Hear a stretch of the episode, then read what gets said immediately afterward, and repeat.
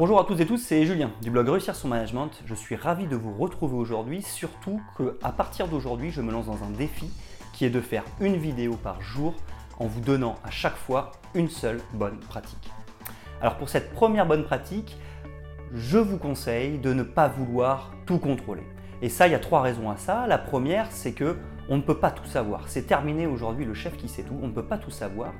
Et vouloir contrôler des choses qu'on ne maîtrise pas, c'est pas possible. Le deuxième point, c'est que finalement, en voulant tout contrôler, on va limiter les capacités d'initiative de nos employés, c'est-à-dire qu'on va limiter leur capacité à trouver des bonnes solutions et à les mettre en pratique. Et le troisième point, surtout, c'est que ça va nous stresser, parce qu'en effet, si on veut tout contrôler, il va falloir être présent partout, et c'est techniquement pas possible. Donc l'idée, qu'est-ce que ça va être? Ça va être de définir nos priorités, qu'est-ce qui est vraiment important et qu'est-ce que je contrôle pour moi, il y a deux choses principales, c'est la relation avec le client et puis les bonnes relations entre les gens. À partir de là, les gens, s'ils prennent des initiatives, il y a peu de chances, à partir du moment où ils respectent le client et qu'ils respectent leurs collègues, il y a peu de chances que ça se, ça se passe mal.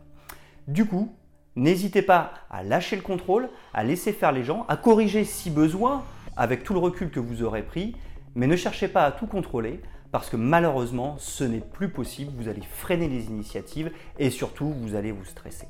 Voilà, c'est une première bonne pratique et j'espère qu'elle va vous être très utile.